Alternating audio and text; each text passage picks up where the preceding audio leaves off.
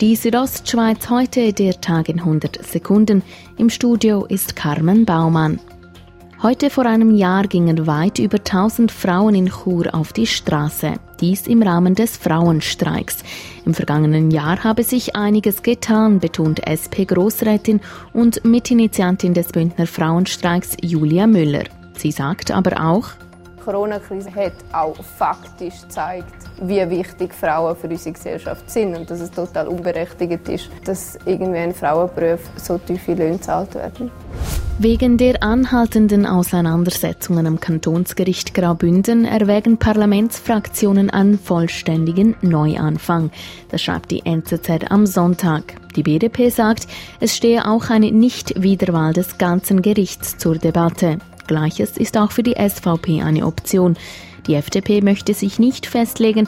Keinen Grund für eine Auswechslung des ganzen Gerichts sieht die CVP. Hintergrund der Angelegenheit ist ein laufendes Verfahren gegen Gerichtspräsident Norbert Brunner. Ihm wird vorgeworfen, im Nachhinein ein Urteil abgeändert zu haben. Der Bundesrat arbeitet derzeit ein Konzept für eine zweite Corona-Welle aus, schreibt die NZZ am Sonntag.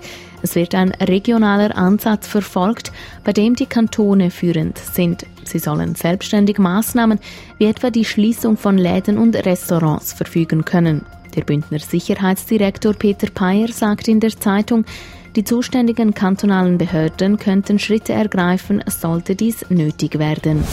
In der Schweiz und in Liechtenstein sind innerhalb eines Tages 23 neue Ansteckungen mit dem Coronavirus gemeldet worden.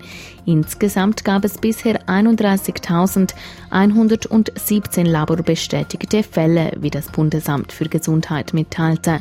Gestern wurden 31 neue Fälle gemeldet, am Freitag 19 und am Donnerstag 33.